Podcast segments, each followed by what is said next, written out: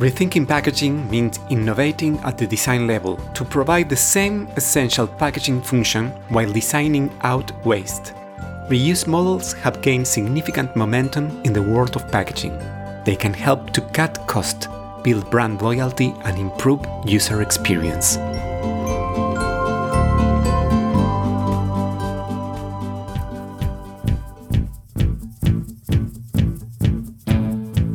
Packaging design should seduce, inform, and even save the planet.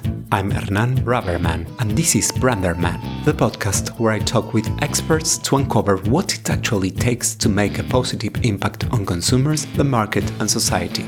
Warning keep this podcast out of the reach of close minded marketers and designers.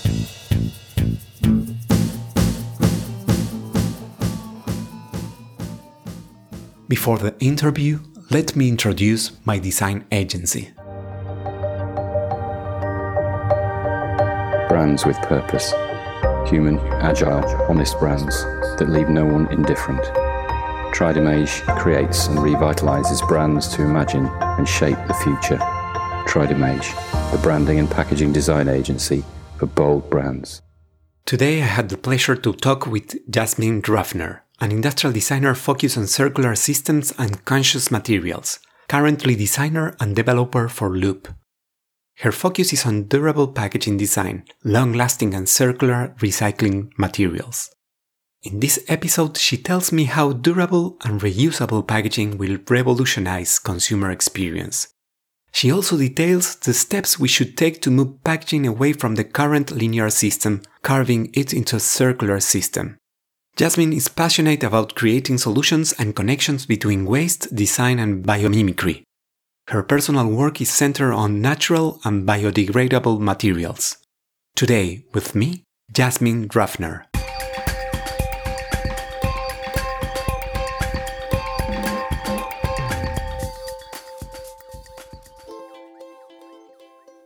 Jasmine, each of us is a container of ideas, projects, and dreams. However, we can't read the label when we are inside the jar. What do you think your label says, or what would you like it to say? First of all, I'm hoping that I'm a glass jar and maybe the label is laser etched. I think that it would be an inspirational poem, something about strength, inspiration, and passion for my work. I think that's really what I'm always striving to do. I'm really interested in materials and sustainability at large. I think right off the bat, I have to say that materials are not inherently sustainable. So it's all about the context. So that's why I was saying that hopefully I'm a jar that is made of glass and the label is just etched into the material I definitely want to be part of a of a reuse system or at least a recycling system, you know, refilling all of that. I think that the context is even more important than just what my label says. Beautiful. Building a brand is like a journey. It starts with defining where we are and asking ourselves where we want to go.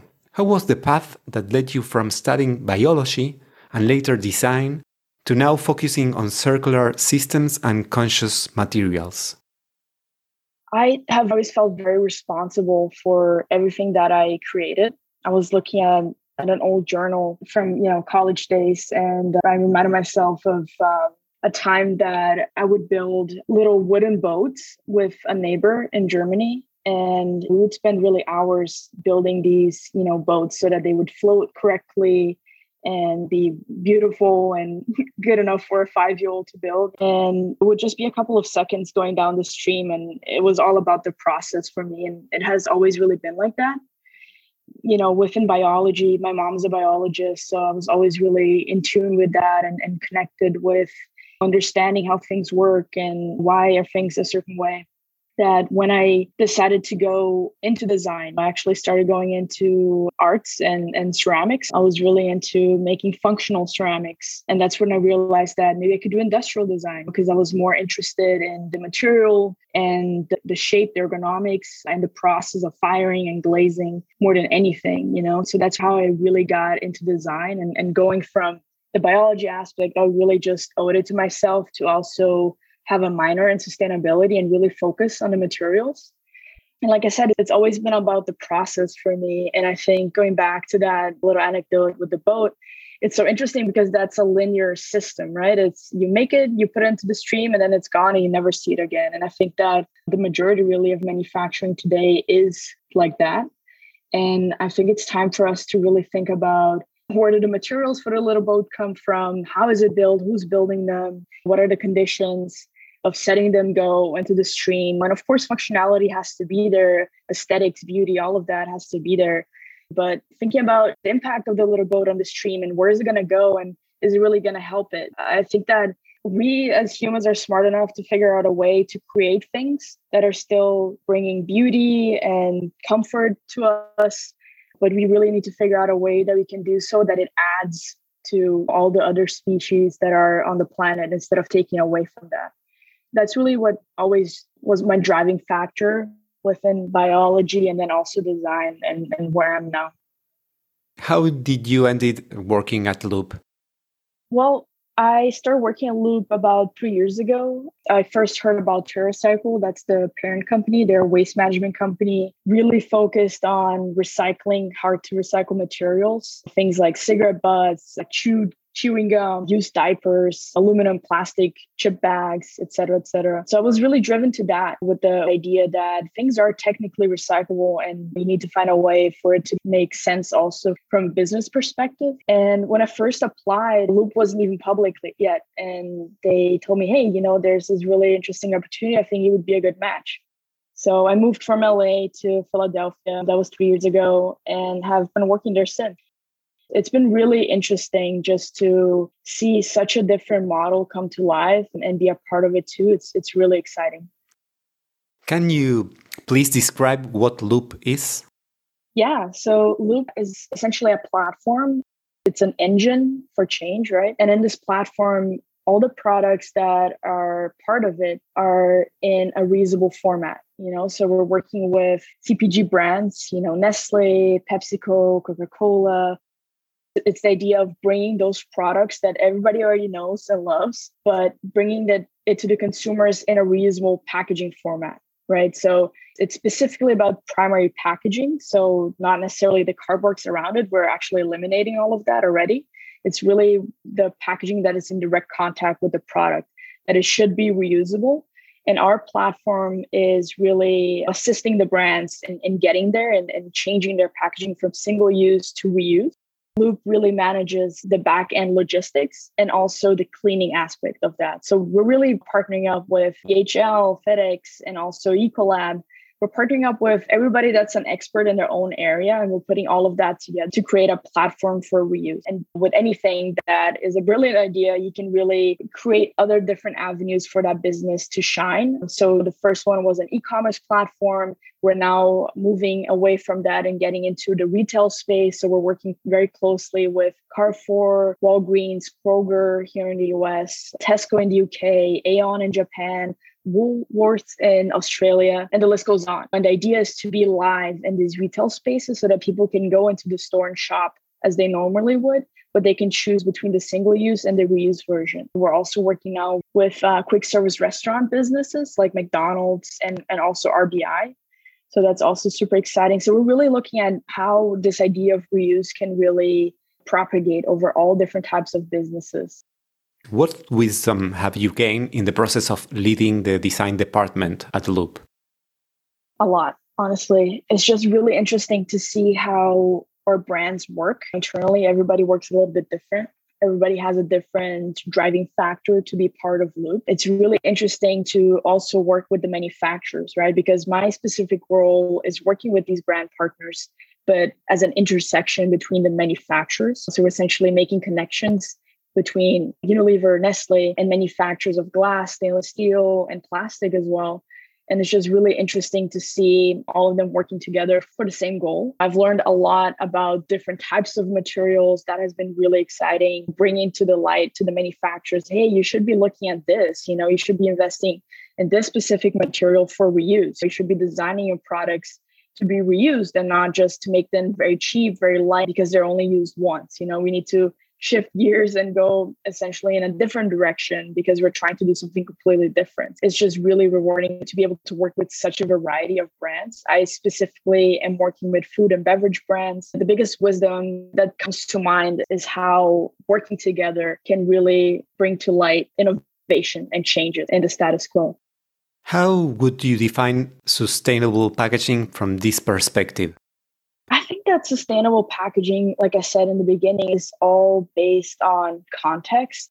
It doesn't matter if it is made of bamboo or apple leather, whatever, it, it needs to be part of a context of how are things being manufactured, who is manufacturing them, what is happening with them at the end of the life, you know, what is the LCA for that specific material and product? Can it be taken apart for recyclability? Can it, you know, be compostable and not compostable by some very rare industrial plants, but maybe in your backyard or dissolvable in water? And what does that mean for the water? So I think it's all about the context. I think that's the biggest aspect of it. There isn't like a material out there that's inherently sustainable.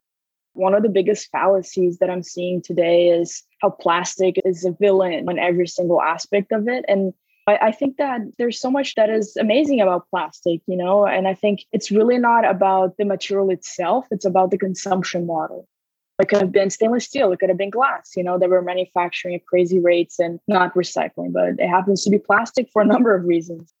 I think it's about how we consume it and what happens to it that is accounted for. That's one of the biggest lessons I learned in the circular business that it's not just about picking materials that are pretty and recyclable and all of that you really need to account for every single packaging that you have because they're part of a larger system. So you're investing into that packaging, you're investing into that container, and you need to be able to account it within operations and even logistics of maybe a QR code or some type of code that really connects a specific packaging to a consumer, et cetera. So it's all about accounting and accountability of the materials and manufacturers and the brands as well.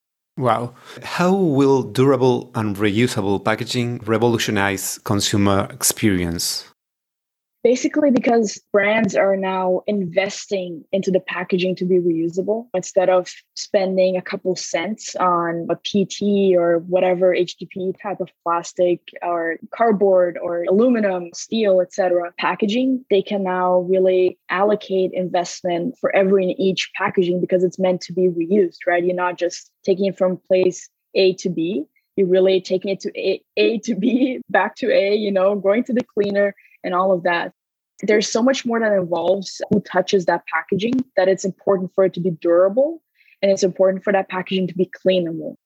Obviously, goes directly into design. The shape, the geometry, the architecture of the packaging needs to be durable, and that is connected specifically to material, but also the design. It's about the geometries, the curves, etc., that need to be specifically designed for reuse and cleaning. And then when we get into cleaning, it's all about efficiency, right? Because technically speaking, anything is cleanable. You can stay there all day cleaning something by hand, but that's obviously not the type of skill that we're aiming for, right? We're looking to clean something very quickly, very efficiently. And of course, you need to clean it to very, very high standards. So again, that touches material because it's not every material that's able to resist our cleaning processes. That's why we're really focusing on glass, stainless steel, and polypropylene, you know, versus PET or HDPE because they would melt in our process. But then because the brands are investing in that packaging, they can really also allocate not only at the design thinking about the function of it that I just described, but also the function for the consumer. And from a marketing perspective, it's super exciting for the brands because that also means that they can reinvent themselves in front of the consumer, you know? Like how are brands perceiving that certain brand, how they interacting with that packaging. Maybe there's some added features on the packaging itself. We have a really good example with Häagen-Dazs, a custom container, three pieces, all one material, all stainless steel, permanent artwork, permanent label. And it's a container that's meant to be in consumers' hands. And the ice cream just melts from the top down. So it's a much nicer experience that they don't really have to interact with melted ice cream for example. And it's a double wall container so it's not really cold to the touch. So those are very simple solutions that can be achieved through design when you're thinking about durability and when you can invest dollars not cents into a packaging because you're investing into so much else and i think that's really where the consumer experience can change because brands are now looking at what is the experience the first time that packaging is being used? What is the 10th time? What is the experience the 50th time that someone is using that packaging? Is it changing? Is it getting better like a letter jacket? Or is it staying the same because they're a pharma company and they want everything to be pristine every time. And how do you achieve that also? Because we're also dealing with packaging getting scratched or dented. And how can we make so that the consumer also embraces that? And I think that there's so much that goes into that. We're really only scratching the surface. I'm really excited to see what designers and brands are going to come up with. Wow. How do you balance convenience with sustainability in this kind of new business models? One other thing that's really important to note is the reuse system that I described for Loop is not the only solution for a less wasteful planet, right? It's it's only one solution. There's so many different other types of refill models where you refill in store, where you refill at home, or you don't refill at all because the brand is taking charge of that, which is what we are doing at Loop there isn't just one silver bullet. It's about working together and finding different ways to tackle this massive issue that we have in our hands. With Loop, really what we're trying to achieve is to bring that convenience to the consumer in a sense that we're really trying to mimic the convenience of single use, right? You purchase something, you consume the product, and you throw it back to us. And instead of throwing it into a trash can or a recycling bin, hopefully you would give it back to us either through a drop off location or with the e commerce platform. We even take it back from you via UPS from your home. We're trying to make it a seamless transition for a consumer. We also try to make it very exciting with the packaging. It's something new. And like I said, there's perhaps even additional features of using that type of packaging versus the lame single use version, so to say. I think it's all about convenience and making it. Jasmine envisions a world that is self sustaining, for which she helps create intersections between unexpected materials and innate function. Easy for someone to opt in on this new system.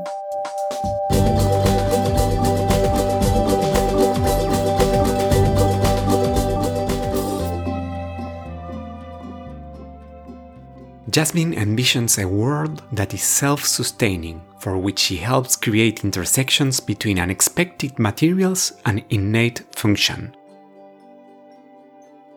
Do you think the day will come when packaging will be property and responsibility of the companies that manufacture and sell it, not the consumers? That's already the reality that we're working with. When you're participating in Loop as a consumer, you're paying a deposit per the container and the idea is that you get a deposit back as soon as you return that packaging to Loop, you know, slash the brand. And, and in this system, the brand is really the owner of the packaging, which is why this is so such a big shift. It's really groundbreaking that the brands are owning their packaging throughout their whole life cycle within this reuse system. So that's why it's so important to really invest into the packaging and make sure that it is durable, that it is cleanable, that it can survive a number of cycles in the platform. That's a big shift with Loop is that you're only borrowing, you know, you're renting the packaging from the brand when you're getting that deposit back as soon as you return the, the packaging. So it's not a new idea. It's just at a different scale and with uh, a lot of different products, not just milk. How is it possible to help brands and their leaders transition to a circular economy model? I think that the big shift that's happening in the last few decades is how the consumers are just becoming literate in packaging, in materials, in what sustainability actually means. And having that pressure from the consumers, I think it's very important for these brands to start making massive changes. I know from firsthand that there's a lot of brands that have a, a lot of people that are working that are very passionate about sustainability and also want to make the change. And like you said, how can we help the brands to make that? You know, I think from a consumer perspective, it's about continuing to pressure brands to make that change and staying on top of it and, and making sure that conscious materials are being used. And when I say conscious, that it makes sense in that context. And from a brand perspective, from a manufacturer perspective, I think it's the due diligence of where's that material coming from, how exactly it's going to be used, how can we take it apart or recycle it uh, or compost it at the end of its life cycle. So I think all of that due diligence needs to really happen from both sides. Talking about convenience to get brands on board with reuse or quote unquote sustainable packaging, I think Loop is really doing that already, meaning that we are a platform where we are happy to engage with the brands and kind of hold their hands and explain to them our own standards and requirements for durability and cleanability and even offer them options through manufacturers that we have been working with. And like I said, explaining to them what we're trying to do and what are really the important pieces that they need to get to when we're talking about reusable packaging. When we see platforms like Loop, many of our listeners are from Latin American countries, and we see those solutions like first world solutions. Imagine that a Latin American company approaches you because they want to make their packaging more sustainable. How would you help them? Where should they start? I think they need to start on the legislation piece. Loop is global, and I'm currently working with brands in the US and Canada, France, UK, Japan, Australia. And we definitely also want to get to Latin America, but we're not there yet. So I don't work too closely with brands in that dilemma. But I know through some friends that they were looking into doing something similar, like as a reuse platform. And there's a lot of legislation around that don't really let you take the containers back from the consumer eh, because it's seen as a health hazard. So I think that's a really good starting piece, you know, to make sure that you can actually take dirty containers back and be able to clean them, or at least figure out a different type of refill solution where maybe the consumer is refilling at the store at their home to make sure that that is possible. It's also about understanding the consumption models and the interest of the population itself. It's always interesting to see like in, in the US, brands always go for much bigger bottles and jars. The portion's always bigger than the ones in Japan, for example. So I think also understanding what exactly would people really opt in for and what are people interested in paying a deposit for. I think that a consumer insights piece would also be really interesting to get started. Great. I noticed that you don't speak about packaging as being recyclable as the great solution. Why do you opt for reusable or durable instead of recyclable? Yeah, I mean, all of our reusable packaging also needs to be recyclable. I think that's just the very benchmark now. And having composite materials that are not recyclable is just not acceptable anymore. Over packaging is not acceptable anymore. So I think that having one or two materials being part of your primary packaging is acceptable, but really having a lot of different materials, meaning that it's hard to recycle, is already definitely a no go and people need to move away from that. So, that being said, I think recycling is really the benchmark and every packaging needs to be recyclable at a very minimum.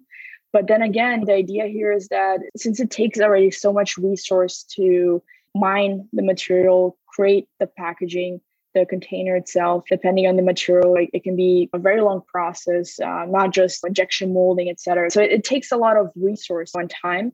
So if you're already creating that from scratch, why not use it as much as you can before you do recycle it? That's really the beauty of also working with the materials that we're working with, especially glass and stainless steel. Those materials are technically infinitely recyclable, meaning that, you know, definitely with glass, you can take the shattered glass and you can melt it and make the same container over and over again. So it's a really true circular system where you're not only using that resource as much as you can, but then you, as soon as the life cycle of that container has reached, you can also take that material. It's all about the business side of it too. It's not just it's technically recyclable, but with those materials specifically, they're valuable enough that it still makes sense to recycle them.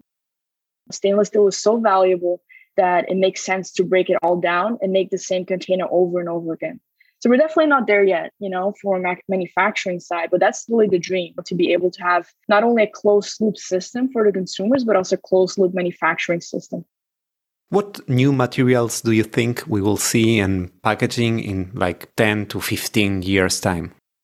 I am so passionate about new materials and finding materials made from waste.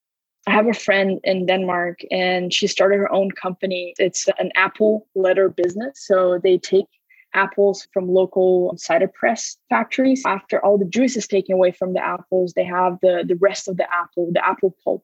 So she takes that and makes an apple leather that is now mixed with other materials, also natural materials. She's able to make a leather piece that you can do clothing with, bags, etc. It's just so exciting to see that, there's so much uh, value in our waste and that we're not really looking at all the different manufacturing systems that we have in place that are generating already side products. When we have to start looking at that as resources and not just from a environmental perspective but also as a business case why would you be throwing that away if you could use it for a different thing I really dream of having closed loop manufacturing systems, like I said, but that they would be also global in industries. It's a huge dream, and, and I do hope that we get there over the next few decades. But I do expect that in the coming years, we're going to see more of uh, mushroom packaging, for example, other type of biodegradable materials, and hopefully made of local waste. That's another big piece of it, right? So making sure that looking at maybe, you know, your local industry and trying to figure out what is produced here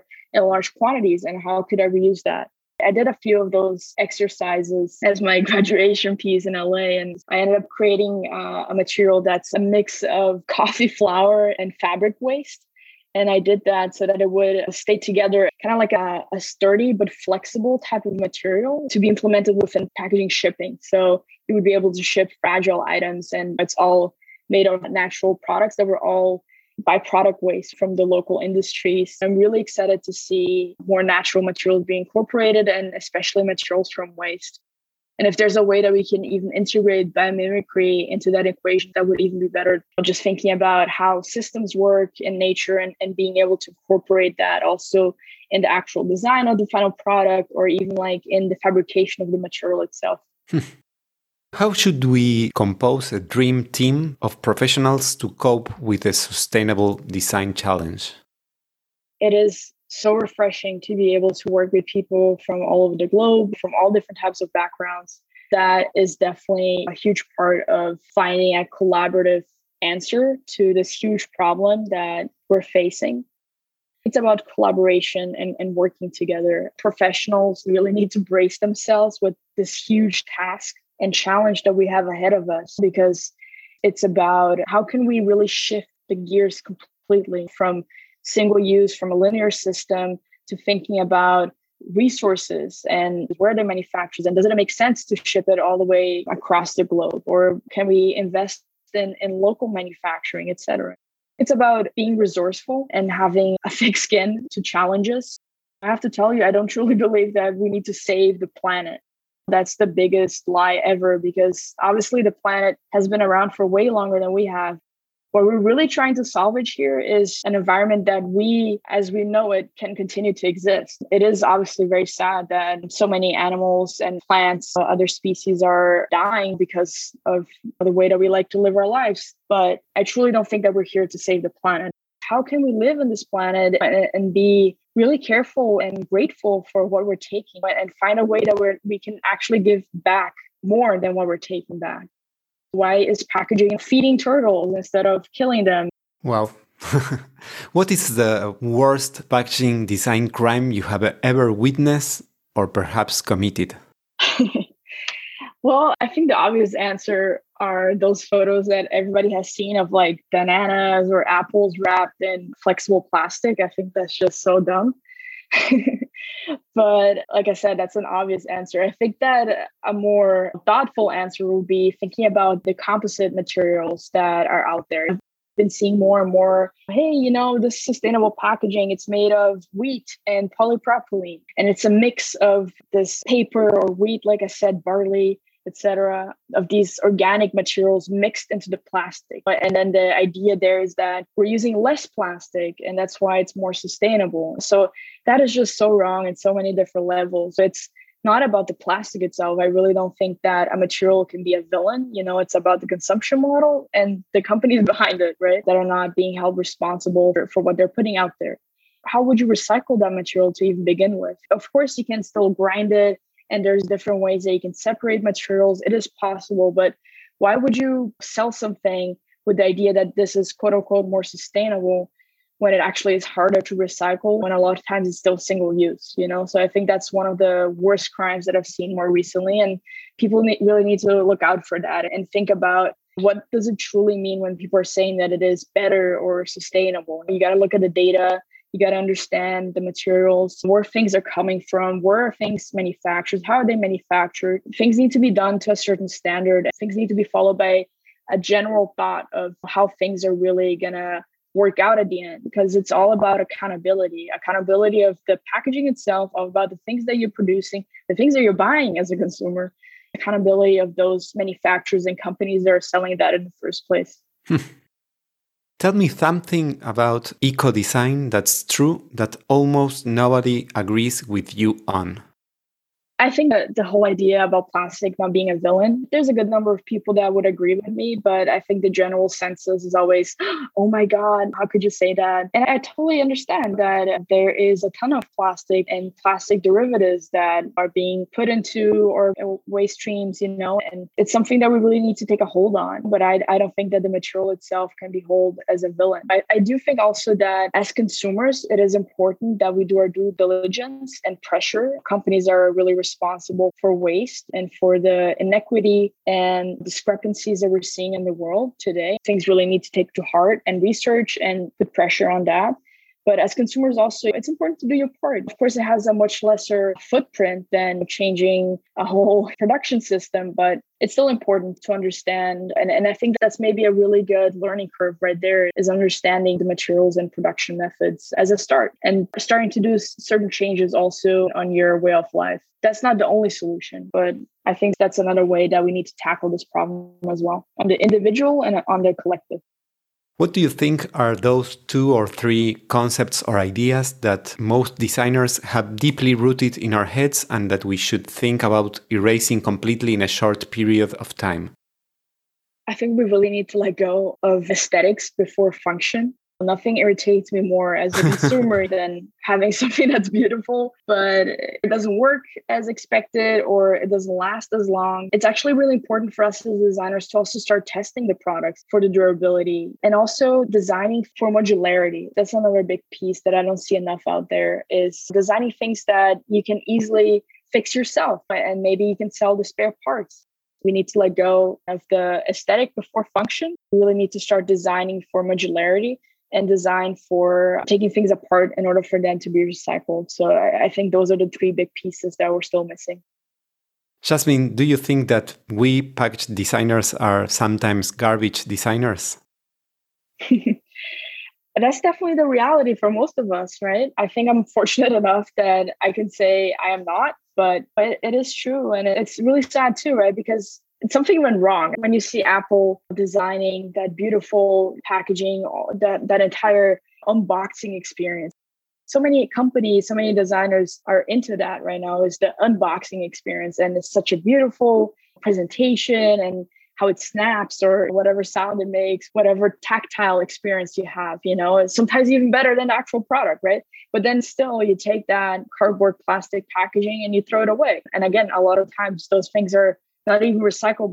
But yeah, I do think that a lot of times packaging is a beautiful garbage. nice title. yeah, garbage, garbage uh, made to be beautiful, you know. Jasmine, what's your next adventure?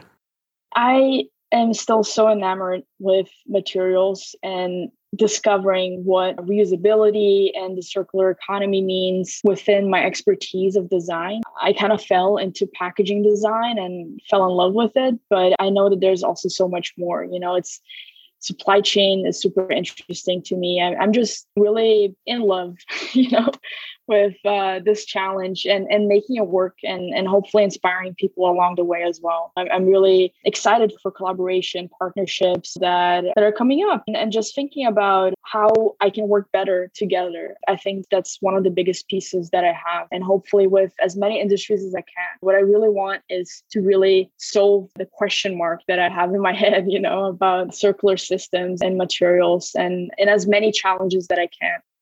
Jasmine, thank you so much for this talk. You made me feel that I was in your boat. Perhaps it's more like Jasmine's ark that's trying to save us. yeah, thank you so much. This was amazing. And thank you so much for these very sensible questions. I think we're definitely on the right path if we keep questioning and thinking about this issue. I hope you have enjoyed this conversation as much as I did.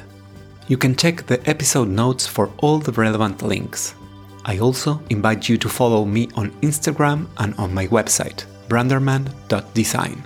Follow the podcast in your favorite app so you don't miss the next episode of Branderman, the podcast where we try to uncover how to make a positive impact on consumers, the market, and society through package design.